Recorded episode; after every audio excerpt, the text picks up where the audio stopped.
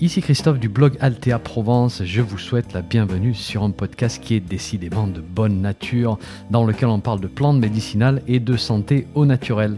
N'oubliez pas de vous abonner à ma lettre d'information en suivant le lien dans le descriptif du podcast, c'est gratuit. Chaque semaine, je vous envoie des informations utiles et pratiques sur les plantes et la santé. Et puis au passage, vous allez recevoir un petit PDF cadeau sur la confection de produits maison à base de plantes. Allez, si vous êtes prêts, on démarre. 3, 2, 1, c'est parti. Bonjour. Que se passe-t-il aujourd'hui dans le monde de l'herboristerie en France d'un point de vue juridique et réglementaire? Est-ce qu'on avance? Est-ce qu'on recule? Est-ce qu'on stagne? Est-ce qu'on est en train de se rouler les pouces?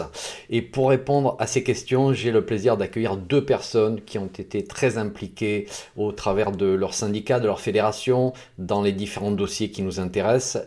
Audrey Benavent et Thierry Thévenin sont avec nous. Audrey est secrétaire générale et porte-parole du syndicat Simple, qui regroupe des productrices et producteurs de plantes médicinales qui suivent un cahier des charges respectueux de la plante, de l'environnement, de l'humain. Et Thierry est président et porte-parole de la Fédération des paysans herboristes, la FPH, qui a pour but de promouvoir la reconnaissance de la profession de paysanne ou paysan herboriste et de lui permettre d'avoir les moyens d'exercer pleinement son métier. Alors, cette interview fait suite à une première partie dans laquelle je vous ai fait le tour d'horizon de la situation depuis 2018 et le démarrage du projet Labé au Sénat. Si vous n'avez pas encore regardé cette première partie, je vous conseille de mettre en pause, de la regarder maintenant, parce que ça va vous donner tout le contexte et surtout une idée de la complexité des dossiers desquels nous allons parler aujourd'hui. Dans cette première partie, je vous avais expliqué comment ont démarré ces différents projets, quelle était l'impulsion politique à l'origine de tout ça. Et aujourd'hui, on va se concentrer sur les avancements de ces projets et puis aussi les perspectives futures. Alors j'aimerais qu'on aborde avec nos invités quatre points importants aujourd'hui. D'abord la situation actuelle, parce que bon, moi je vous avais donné mon sentiment dans la première partie, mais là j'aimerais prendre un petit peu la température, avoir les sentiments qui dominent au simple et à la FPH. Ensuite, on va parler du dossier 148 plantes libérées. Est-ce qu'on pourrait espérer, comme nous l'avait dit Thierry lors du colloque de 2019 au Sénat, 300 plantes au lieu de 148 Ensuite, on a le dossier allégations. Et là, est-ce qu'on pourrait espérer un jour faire des allégations de santé qui sont à la fois utiles pour le consommateur, le faire d'une manière sereine lorsqu'on vend des plantes et qu'on n'est pas pharmacien, et dernier point qu'on va aborder, c'est le dossier reconnaissance du métier de paysan, paysan herboriste. C'est quoi cette histoire de référentiel métier? C'est quoi la différence avec un diplôme? À quoi ça sert Où l'obtenir? Audrey, Thierry, comment ça va aujourd'hui? Très bien. Ça va, merci. Ouais, bon.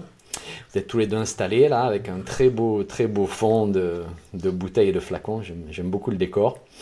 Euh, vous avez vu, on n'a que des questions faciles aujourd'hui. C'est pas oui, merci de nous le rappeler, c'est pas un décor, c'est un vrai espace de travail, c'est un vrai atelier chez Thierry. Donc c'est parti, première question. J'avais donné mon point de vue sur le fait que ce colloque de 2019 nous avait vraiment rassemblé, qu'il a donné une énorme impulsion à la création de, de nouvelles associations, de nouveaux groupes de travail. Il n'y aura pas de proposition de loi à ce stade. Euh, et il n'y a pas de, parlementaires qui ont repris le dossier que portait Joël Labbé. Ça, on le sait aujourd'hui. Euh, toi, Thierry, qui a été si moteur dans toutes ces discussions, comment est-ce que tu vois la situation aujourd'hui? Est-ce que tu es plutôt confiant? Est-ce que tu es plutôt inquiet? Quelle est l'ouverture vers les années qui arrivent? Moi, je suis toujours euh, confiant. je crois que ça fait partie de mon trait de caractère. Et je crois que c'est quoi? Être confiant. Et en même temps, voilà, je suis toujours vigilant et, toujours aussi un peu impatient. Parce que je trouve que bah, ce colloque, par exemple, a permis de beaucoup avancer dans le rapprochement des individus. Euh, on, va en reparler, mais ces groupes de travail dont tu parles sont beaucoup issus de, cette journée-là, qui était elle-même l'aboutissement d'un travail. Mais je veux dire, ça se rapproche beaucoup au niveau des individus, entre les médecins, entre les pharmaciens, les producteurs, les écoles, qui font la transmission, toute cette chaîne en fait de métiers, de compétences se réunit, se parle et a envie de travailler ensemble et a envie de faire bouger des choses. Et puis en même temps, l'impatience, c'est parce que on est toujours devant la même citadelle d'un système qui est sclérosé, qui est hors sol, qui ne se rend pas compte que la société, que le monde est en train de bouger, qu'à la trouille, et qui essaie de tenir des vieux schémas qui sont un peu moyenâgeux, à mon avis.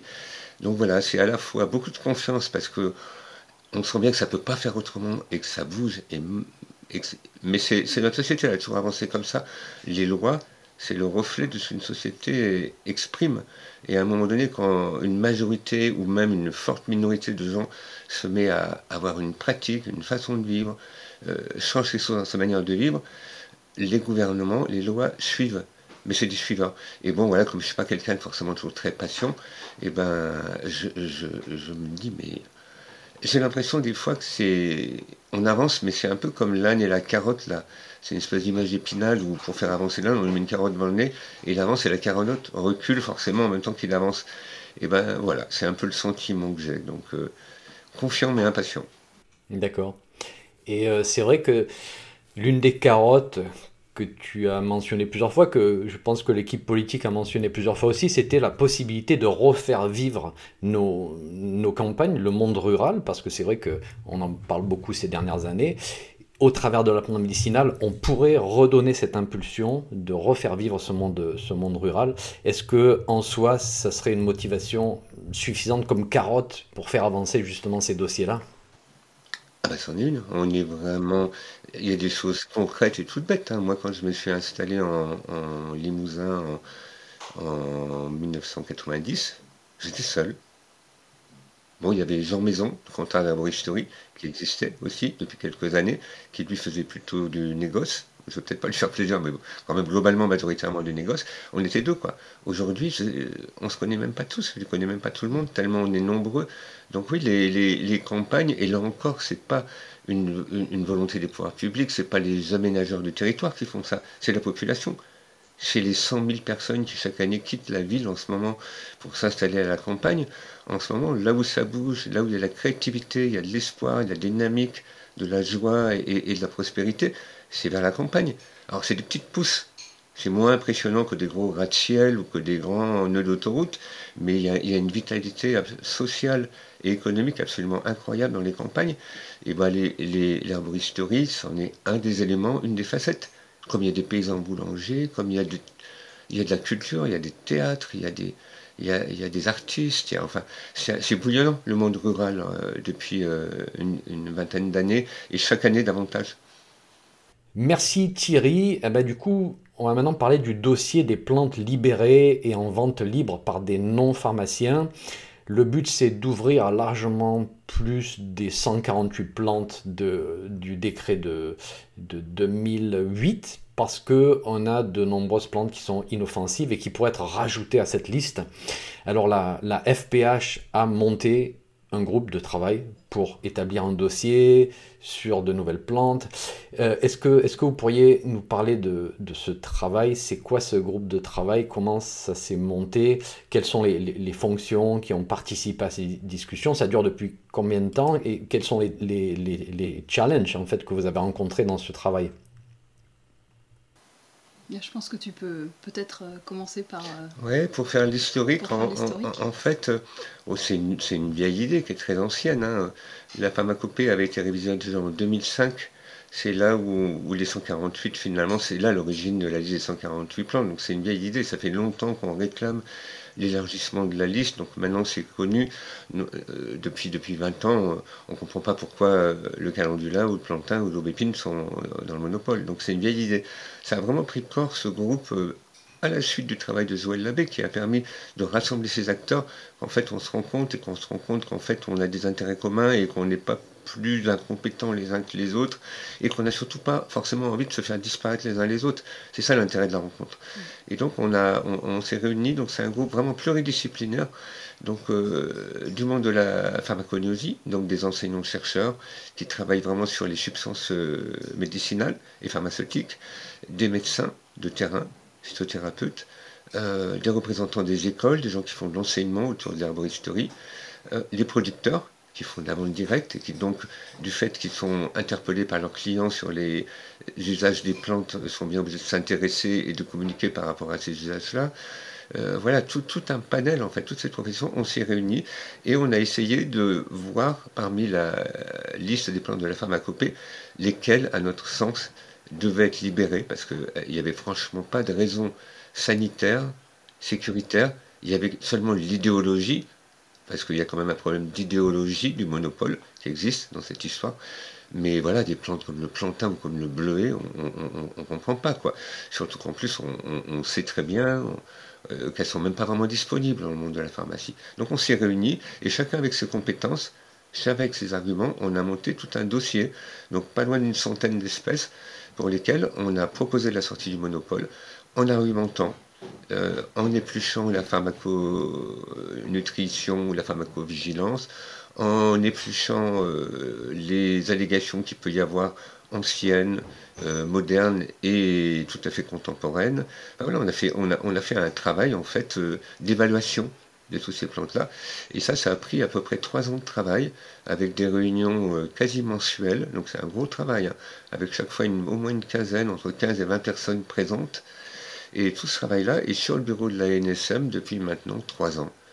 Donc euh, c'est sous forme de propositions euh, étayées avec des gens qui ont des parcours, des origines, des diplômes et des compétences tout à fait différentes. Mais euh, c'est vraiment quelque chose de solide, c'est un travail solide. Le seul hic, ça paraît un détail, hein, c'est rien, c'est que c'est jamais à l'ordre du jour. Alors, à la décharge de l'ANSM, donc l'Agence nationale de sécurité du médicament et des produits de santé, ils ont effectivement beaucoup, beaucoup de dossiers très lourds à gérer. Il y a eu la crise du Covid, il y a eu plein de choses. Ils sont certainement pas assez nombreux pour faire face à tout ce qu'on leur demande de faire. Et donc, évidemment, bah, nous, on est un peu sous la pile du dossier. Et ça fait trois ans qu'on essaie de faire remonter notre demande, quand même, qui représente un travail conséquent, citoyen, bénévole. Tout ça a été fait en bénévolat, a été fait à la force du poignet. Nous, on veut vraiment. Il n'y a pas beaucoup de réunions, ça doit être deux réunions par an, mais on, attend vraiment avec la plus grande impatience que ça soit enfin examiné à l'ordre du jour. Et, bien sûr, on espère que ça soit pris en compte positivement. Et après, ce qui était intéressant dans ce travail, c'était aussi de, s'être basé sur la pratique des producteurs, à la fois des producteurs en vente directe, mais aussi des herboristeries de, de comptoir de voir quelles étaient les plantes euh, qui étaient encore dans le monopole pharmaceutique. Et donc ça s'était basé sur l'étude de l'enquête qui avait été menée à la FPH euh, sur euh, un peu quelles plantes étaient vendues aujourd'hui par les, par les producteurs, les paysans arboristes, pour arriver à travailler sur ces plantes-là. Donc on les a passées vraiment une par une avec le groupe de travail, chacun en apportant sa petite pierre et sa, sa manière de voir la plante au travers de son activité. Et euh, c'est vrai que c'était quand même des, moments riches de d'échanges euh, et, constructifs. Euh. On voulait pas partir de nulle part. L'idée, c'était pas un caprice de dire oh ben moi, par exemple, Thierry Thévenin, je peux pas vendre de plantain et ça m'embête parce que j'aimerais bien faire un peu plus d'argent. C'était pas ça. C'est partir de la réalité du terrain. C'est ça. Pour dire aujourd'hui, ces, cette centaine de plantes-là, elles sont largement consommées par la population. s'ils la trouvent pas à la pharmacie, ils n'ont pas le droit de trouver chez les producteurs. de toute façon, ils iront sur Internet, quitte à le faire venir je dis n'importe quoi, du Portugal ou du Maroc ou des États-Unis, de toute façon, c'est une réalité sociale. Les gens consomment ces plantes-là au quotidien. Donc c'est l'idée, c'était vraiment de proposer une remise à niveau, un reset, quoi. Un peu comme euh, on a fait dans la pharmacopée, bah, refaire une réforme pour que ça corresponde à la réalité du terrain. Et c'est vrai que cette enquête, c'était un travail absolument euh, formidable qui avait été fait et qui montre bien qu'il y a effectivement euh, une, consommation. Il y a une espèce de top 50, c'est comme, comme comme dans les tubes, quoi. Il y a des tubes. Et ben, on, voit très bien quelles plantes aujourd'hui les Français consomment, et on se rend compte effectivement c'est pas en adéquation avec euh, avec les listes euh, telles qu'elles sont actuellement. C'est ça. Et puis dans votre groupe de travail, vous aviez aussi tous les experts qui vont s'assurer que vraiment on connaît, on maîtrise toutes les contre-indications et qu'on on place la barre vraiment très haut d'un point de vue protection de la santé publique parce qu'on sait que ça va être une des problématiques majeures lorsque les administrations vont revoir cette liste de plantes. eux, ils vont être très très très conservateurs de ce point de vue-là. Et vous, de votre côté, je suppose que vous avez aussi essayé d'être de très conservateur. Vous avez vu que tout ça allait arriver pour lister bien sûr tous ces, toutes ces contre-indications, précautions à prendre, etc. Quoi. Évidemment, quand ce métier-là, c'est pas pour envoyer les gens aux urgences ou ou, les rendre malades. Quoi. Donc évidemment, c'était le souci partagé par tout le groupe de travail, qu'on soit producteur, pharmacien, médecin ou, ou enseignants, c'était effectivement faire des propositions qui ne mettent pas la population en danger. Et pour certaines plantes qui, dans le groupe, euh, pouvaient être un peu. Euh, pouvaient présenter des, des, contre-indications éventuelles, on avait proposé aussi d'assortir euh, la libération de la plante d'une mention éventuellement qui précise ces, restrictions d'usage, ces limites. Voilà. Et ça nous paraissait cohérent par rapport à la, bah, aux demandes des consommateurs et euh, à la fois d'avoir des plantes de qualité disponibles sur le marché euh, facilement et des plantes dont ils peuvent se servir en toute sécurité en assortissant voilà, d'une petite recommandation, une restriction d'usage euh, pour bien préciser et le, contexte d'utilisation. Et oui, c'est ça d'ailleurs, ça commence à faire le pont avec le dossier allégation dont nous allons parler euh, très prochainement. Donc à ce stade, vous, vous avez fait votre maximum euh, d'investissement pour ce dossier-là. Il a été remis aux autorités de santé. Moi, ça me paraît très frustrant de se dire, ben, maintenant, il a pénétré le, le, le grand flou, quoi. C'est-à-dire que on ne sait pas à quel moment il va être considéré, il va être revu. Euh, on n'a vraiment aucune visibilité là-dedans, quoi. Non, aujourd'hui on n'a aucune réponse et aucun retour de la, de la part de la NSM euh, par rapport à ce dossier. Et, et quand bien même Thierry expliquait que on a conscience hein, que c'est, ça reste aussi une poignée de personnes qui sont bien occupées sur plein d'autres sujets, on est impatient de pouvoir euh, avoir voir une avancée. Tout ce qu'on peut faire, c'est ce qu'on est en train de faire là, c'est toc toc, toc toc. c'est de rappeler. Oh, oh, oh, on est là, on a travaillé. On va donc attendre avec euh, impatience et euh, je pense que on peut passer du coup au dossier suivant qui est le, le dossier sur les, sur les allégations. Alors, est-ce que vous pourriez un petit peu nous, nous, aider à y voir plus clair dans ce dossier-là et nous expliquer ce que vous, vous êtes en train de faire à la FPH et ce qui va être fait, on l'espère, du côté de l'administration? Eh ben en effet, comme tu le dis, euh, le dossier euh, donc, euh, sur les allégations de santé et nutritionnelles, parce que ça va un peu ensemble, il a été défini dans un règlement qui est européen et du coup qui est bien séparé de tout ce qui est démarche euh, monopole pharmaceutique qui là est quelque chose de franco-français. Donc là c'est vraiment un règlement européen qui a été euh, mis en place en 2008. Euh, en 2006, pardon, en 2006, pour arriver à préciser le cadre d'utilisation des allégations de santé. Suite à ça, il y a eu un dépôt de plusieurs milliers de, propositions d'allégations de santé pour certaines plantes, certaines parties de plantes, par euh, les industriels euh, de l'agroalimentaire. Et euh, au niveau européen, ces allégations, elles ont été examinées et il y en a plus de la moitié qui ont été refusées parce que les conditions pour accepter une allégation de santé reposer uniquement sur euh, des critères scientifiques, donc euh, études cliniques, euh, randomisées, double aveugle, etc. Des choses dont on ne dispose pas pour la plupart des plantes, puisque la plupart des données que l'on a sont issues de la tradition. et la tradition n'est pas reconnue, n'est pas un critère retenu, en tout cas pour valider les allégations de santé. Donc, ça fait depuis, je ne veux pas dire de bêtises, mais 2011 ou 2012 que ces allégations qui ont été proposées par le monde euh, industriel ont été euh, mises en attente. Et depuis, euh, eh ben, on est possiblement, on peut les utiliser, donc pas forcément que pour les compléments alimentaires. Donc n'importe quelle denrée alimentaire peut bénéficier d'une allégation de santé, mais dans le cadre d'un peu de ce catalogue d'allégations de santé en attente. Euh, et, aujourd'hui, euh, comme, comme ça n'a pas évolué euh, au niveau européen, la France, la DGCCRF, donc les fraudes au niveau français, ont essayé de reprendre le dossier en main parce que eux, sur le, on va dire un peu sur le marché, ils ont pu voir l'utilisation d'allégations de santé parfois un peu décalées, notamment dans le, dans le monde euh, de l'industrie agroalimentaire et ont voulu faire un peu du propre et pouvoir permettre à leurs euh, contrôleurs de pouvoir aller contrôler sur le terrain sur la base d'un, on va dire un peu d'un référentiel. Euh, et donc ils ont repris les allégations de santé en attente au niveau européen, qui sont des allégations qui sont en anglais. Ils ont fait une traduction au travers d'un traducteur automatique. Et après, ils ont épluché ces traductions de manière à mettre en évidence tous les termes euh, qui pouvaient être thérapeutiques ou flous ou qui pouvaient concerner de la cosmétique et pas du tout euh, des aliments, ou bien euh, qui étaient trop imprécis. et ils ont produit du coup un tableau Excel qu'on peut trouver sur le site de la DGCCRF et qui recense toutes les allégations de santé en attente que l'on pourrait utiliser avec les conditions d'utilisation. Retrouverez dans ce tableau euh, des allégations qui sont surlignées en bleu quand les termes sont thérapeutiques, euh, qui sont surlignées en violet quand ça concerne des allégations de santé. Et pour ces termes-là, bah, on n'a pas le droit d'utiliser l'allégation telle qu'elle, on, doit les reformuler. Donc le travail des producteurs, notamment au niveau de la Fédération des paysans laboristes, ça a été de, de fournir à la DGCCRF un peu un travail de, d'argumentaire pour pouvoir, euh, sur certains termes qui nous, nous paraissaient fondamentalement importants à conserver euh, et qui étaient jugés par la DGCCRF comme euh, thérapeutiques, par exemple, essayer de fournir un argumentaire pour avoir le droit d'utiliser ces termes. Donc ça, ça a été un gros morceau qui nous a occupé pratiquement deux ans et où on a réussi à gagner règles douloureuses, qui étaient des termes qu'on en théorie dans les allégations de santé du point de vue de la DGCCRF, qui n'est pas spécialiste du sujet, mais qui avait besoin de se créer son outil pour pouvoir euh, clarifier les choses sur ce sujet-là, et eh ben, été considéré comme thérapeutique. Donc ça a été quand même un travail, euh, je sais pas, de fourmi, et puis euh, avec parfois le sentiment de de se dire c'est ubuesque en fait d'avoir à négocier euh, d'avoir à négocier ce genre de termes.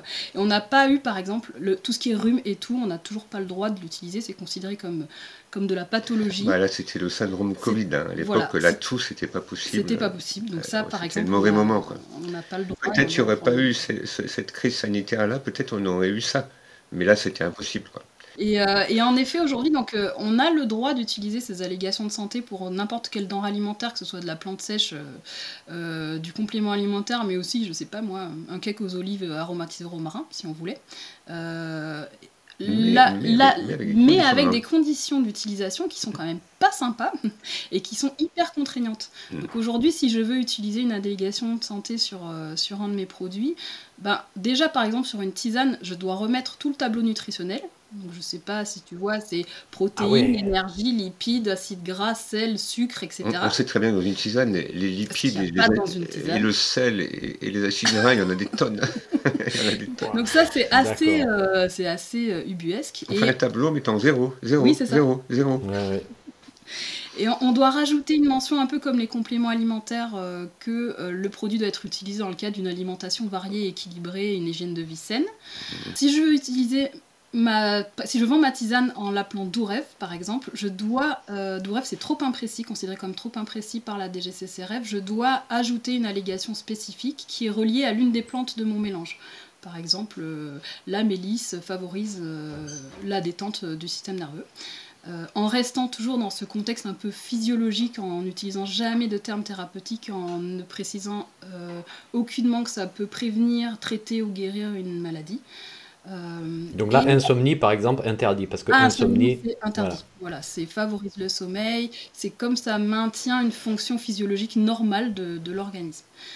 Euh, et donc ça, c'est c'est l'une des contraintes, c'est toutes ces mentions obligatoires qui se rajoutent pour pouvoir utiliser une allégation de santé. Et après, là où on est en train de se bagarrer, où pour l'instant on n'a aucune idée euh, de comment on va être comment on va être contrôlé, quelles exigences vont, nous tomber sur le dos, ça va être sur la justification parce que bah, je peux utiliser les, allégations de santé du tableau, mais il va falloir que je les justifie. Chaque opérateur est responsable de pouvoir justifier une allégation. Si je veux dire que la mélisse est digestive, il faut que j'arrive à avoir une pile d'ouvrages euh, pour pouvoir justifier euh, que la mélisse est digestive.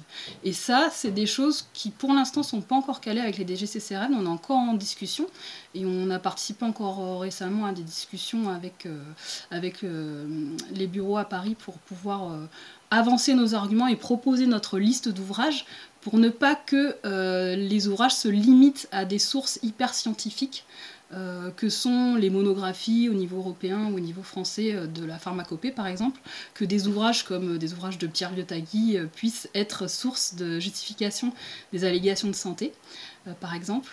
Et ensuite, l'autre sujet qui va être un peu épineux, c'est pour tout ce qui concerne les mélanges de plantes. Si, si je... La problématique par rapport au mélange, c'est que si j'ai une allégation, par exemple j'ai un mélange menthe et verveine pour la digestion, et eh ben, la menthe bénéficie d'une allégation de santé, mais la verveine non pas pour la digestion. Et du coup, là, ce qui est encore assez incertain, c'est comment la DGCCRF va considérer ces mélanges. Est-ce qu'ils vont nous obliger à avoir un certain, une dose minimale pour pouvoir euh, utiliser la légation. Et là, du coup, on se retrouve avec une usine à gaz et un gros pataquès pour pouvoir utiliser des allégations de santé qui sont, somme toute, parfois assez euh, grotesques. Euh, bah, je veux bien citer euh, mon allégation de santé, j'avais fait regarder un peu dans le tableau. Et du coup, par exemple, pour l'ortie, on a des allégations qui sont de l'ordre de aide à soutenir une vie cardiovasculaire consciente, ou bien pour les augmente la résistance physiologique de l'organisme en cas de conditions d'ambiance. Alors, quand on voit toutes les contraintes pour pouvoir utiliser des allégations de santé qui aujourd'hui sont plus ou moins euh, compréhensibles. par le consommateur et pertinentes sur le plan de ce qu'on connaît des vertus des plantes, bah c'est vrai que ça, il y a de quoi se sentir parfois découragé, j'avoue. Donc nous, notre travail, c'est de continuer euh, le, les, les, discussions avec les autorités pour leur faire remonter un peu ces, incohérences et puis surtout leur faire comprendre que du point de vue de la sécurité du consommateur, on a besoin de pouvoir avoir des allégations qui sont précises et qui sont, euh, on va dire, les plus euh, compréhensibles possibles pour, que les, personnes puissent utiliser les produits euh, de manière adéquate. En essayant de ne pas faire un nivellement par le bas, parce que des fois c'est la tentation pour simplifier les choses. Et là aujourd'hui, on a quand même une population, en tout cas une grande partie de la population qui n'est pas celle des années 80, qui aujourd'hui consomme des plantes, connaît des plantes, cultive, euh, euh, suit régulièrement les informations sur Altea Provence, s'informe, lit. Donc il, faut, on ne veut pas non plus que ce soit un, truc vraiment ultra basique et demande par le bas. Il faut quand même que ça corresponde aux pratiques sociales, que ça soit en adéquation avec ce qui se passe réellement sur le terrain. D'accord. Donc euh, alors, si j'ai bien compris, c'est pas parce que on a une allégation physiologique dans le tableau téléchargeable, c'est pas parce qu'elle est utilisable euh, qu'on ne doit pas la justifier. Même si elle est là dans le tableau utilisable, il faudra quand même, s'il y a contrôle, pouvoir la justifier. Moi, moi, je pensais que du coup, si c'était dans le tableau, c'était déjà préapprouvé. Mais non, d'accord. Et, si, et si toi, tu la justifies, et bah Thierry doit la justifier aussi, et puis moi je dois la justifier aussi. Et du coup, euh, c'est un gâchis d'énergie et de temps, mais de temps. phénoménal. Il y, a, il y, a, eu quand même énormément d'argent public qui a été mis pour que des gens passent des plombes à travailler sur ces listes en attente et, et proposer quelque chose, et ben c'est pas suffisant. Et si encore, oui, on pouvait partager nos, nos, justifications, non, ça va être chacun dans notre coin. En fait, c'est, mais bon, c'est vrai dans un tas de segments mm. de notre société. On doit justifier de tout, quoi. Et ça, va, ça, ça, frise le ridicule, effectivement. Mais vous, vous allez les mettre en commun au travers de, je ne sais pas si c'est au simple ou la FPH, vous, vous allez centraliser euh, ces, C'est notre proposition. Oui, c'est la, proposition. et là, il y, a un outil euh, sur lequel on travaille depuis euh, un peu plus d'un an, qui s'appelle la base de données qu'on a appelée BADAS. BADAS. base de données sur les allégations de santé simple et efficace. et badass, c'est le petit clin d'œil à la fois la plante et aussi au côté un peu, comment on peut dire, dur à cuire. Bah, la, badass, je pense que toi qui es provençal, tu sais ce que c'est. C'est le teint des ah Parisiens, c'est le teint des fous. Et mhm. pour nous, cette base de données, c'est justement pour éviter les confusions, les mésusages et pas se tromper entre la badass et, le véritable teint.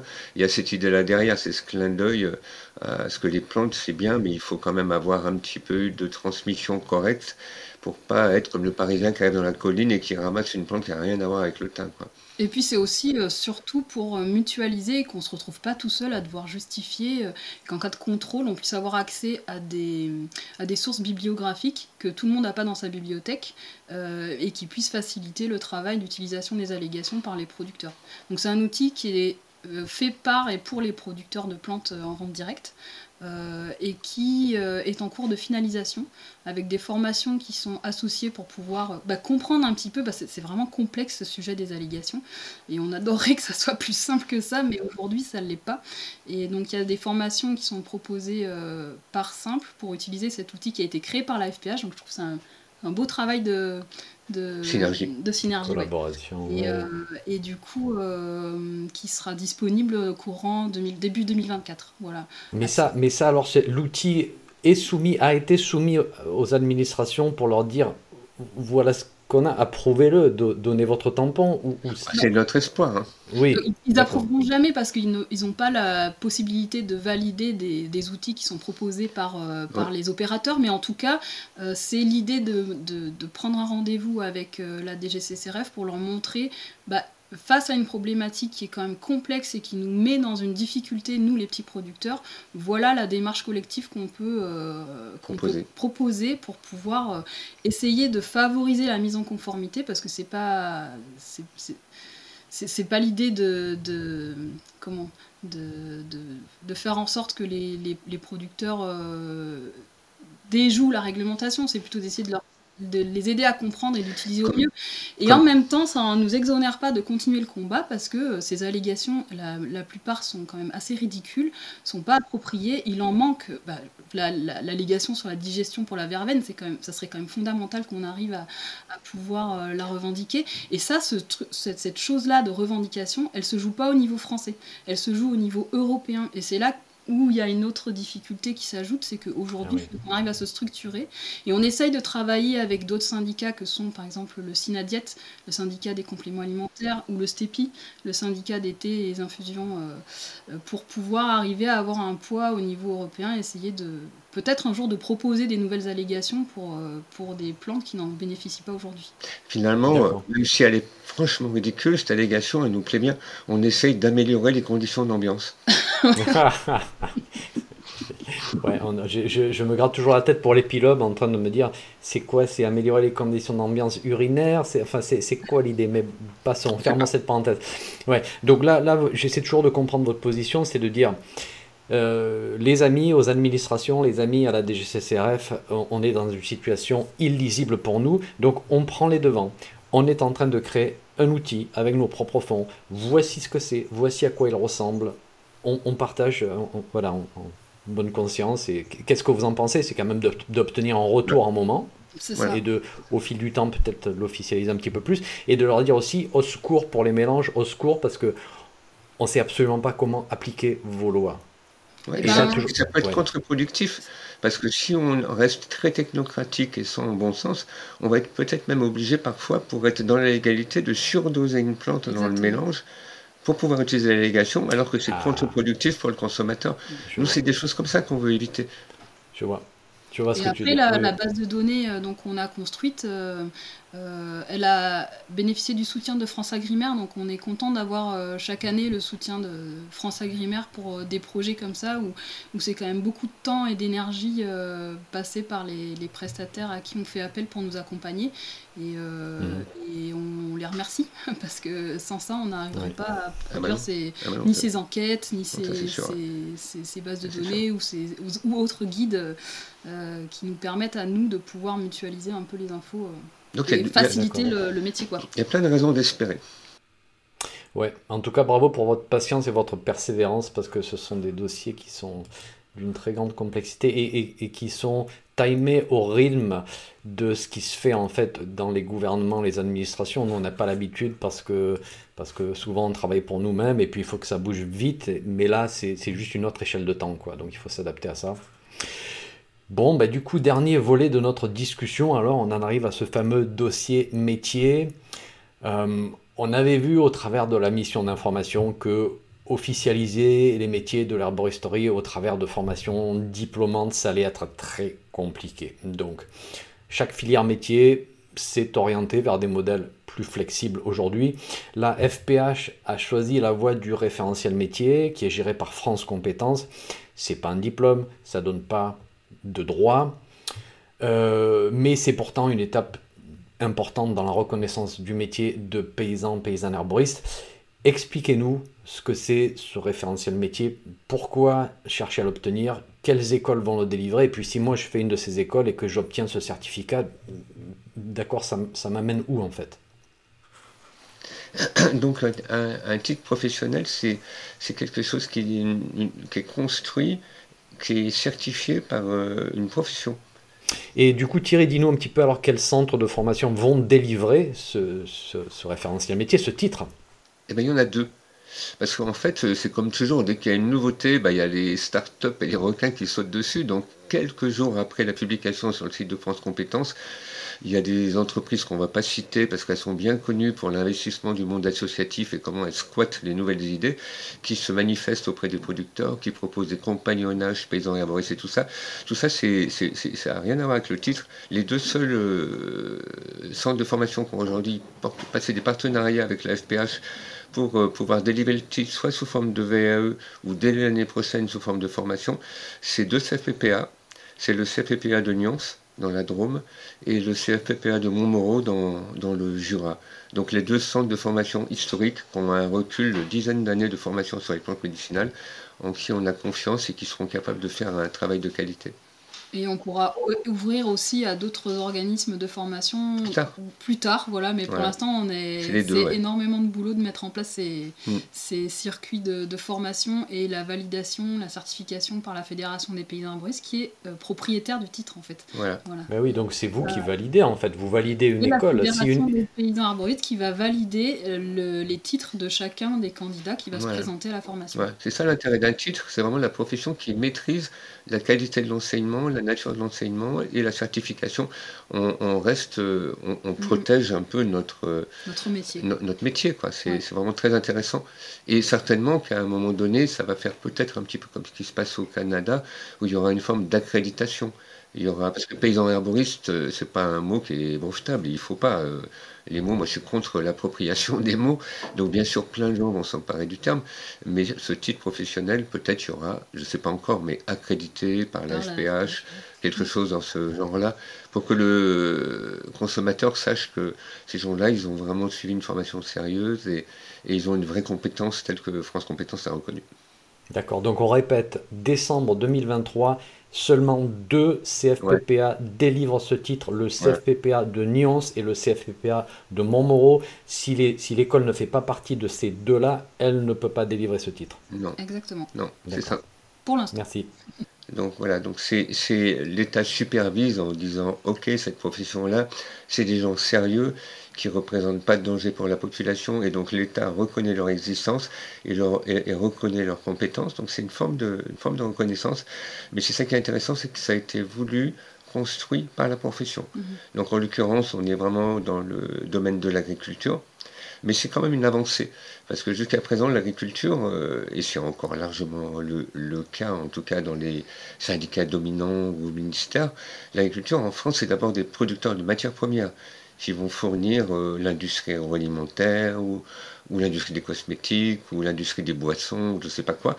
Mais c'est quand même, euh, je pense, une des, premières fois où, où, France Compétences, donc les, autorités, reconnaissent un métier agricole, on est bien sur une profession agricole, on n'est pas une nouvelle profession de santé, on n'est pas des herboristes, on est des paysans herboristes, mais donc euh, partent directement du sol, parce que c'est un métier agricole, donc soit de la cueillette sauvage, euh, soit du jardinage à grande échelle, de la culture, généralement artisanale, il n'y a, pas, a pas de mécanisation agricole, par exemple, de choses comme ça, mais jusqu'à la vente directe et ça reconnaît aussi, et c'était une des préconisations euh, du, rapport sénatorial de 2018, c'est pour ça que je pense que ce rapport a eu beaucoup d'influence euh, pour que France Compétences nous reconnaisse, ça a été une des premières renaissances officieuses des pouvoirs publics, c'est de, de, prendre en compte le fait qu'il y a des savoirs traditionnels euh, et des savoir-faire qui doivent être transmis au public, qu'on peut, pour les petits mots du quotidien, c'est ce que le Sénat avait employé comme terme, c'est les mots qu'ils avaient employés,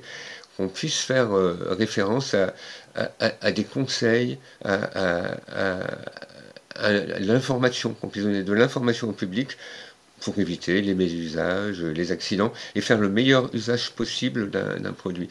Et ça, c'est un peu nouveau. C'est presque, c'est un peu une forme de nouveauté, c'est une avancée quand même.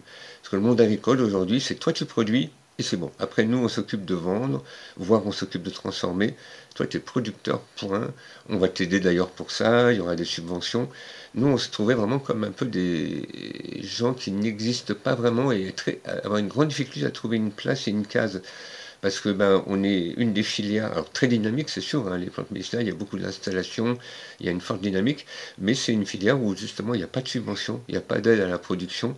On n'est on est, on pas aidé, il n'y a pas de système PAC, donc on était un petit peu des, des, enfants terribles et, difficiles à, à, caser. Donc euh, ça peut faire peur, hein. il y a des gens à qui ça fait peur dans la filière, de dire, oulala, maintenant qu'on est dans une case, euh, qui dit case dit aussi euh, mur et cadre, mais c'est aussi quand même une manière d'exister, de, de, sécuriser. Et je pense que plus longtemps on existera, plus longtemps on va démontrer que ce n'est pas forcément un drame pour la population, qu'il n'y a pas de catastrophe humanitaire, qu'on ne va pas faire disparaître la moitié de la population. Moi, moi je pense que c'est aussi une manière d'entrer dans le paysage, de dire oh, on est là, on existe, la France a besoin de nous, euh, la France nous aime, et on l'aime aussi. Quelque chose comme ça, quoi. Waouh, génial. Génial. Ah, moi, je vois comme ça. Bah, je pense, sauf si tu veux nous rajouter un petit quelque chose, Audrey, je pense que c'est de, ce sont de très jolis mots peut-être pour clore notre, notre discussion aujourd'hui. Euh, bah, en tout cas, moi, je voulais vous remercier tous les deux. Je voulais aussi remercier vos, vos syndicats, vos fédérations, parce qu'en fait, ce que vous faites depuis plusieurs années maintenant, vous nous ouvrez des portes. Et nous, on représente d'autres profession, donc on n'est pas nécessairement directement directement concerné, mais en fait si on l'est quand même parce que des bonnes plantes on en a besoin pour faire pour faire nos métiers, c'est un peu la fondation de toute la pratique des métiers de l'herboristerie. Et puis surtout comme je disais, vous nous ouvrez des portes et je pense qu'un jour on va profiter de cette ouverture pour venir apporter nous aussi nos, nos, petits, nos petites graines dans nos métiers respectifs. Et puis pour ceux qui nous écoutent, c'est pour ça que c'est tellement important de soutenir ces syndicats et ces fédérations. Donc euh, on va continuer à vous aider du mieux possible. Merci. Merci. Merci beaucoup. Merci Christophe. À bientôt. À bientôt. À bientôt. Un petit message avant de vous laisser. Si vous avez aimé ce podcast, merci de laisser une évaluation sur votre plateforme de podcast favorite. Ça permettra à d'autres personnes de découvrir mon podcast et d'en profiter. Un grand merci.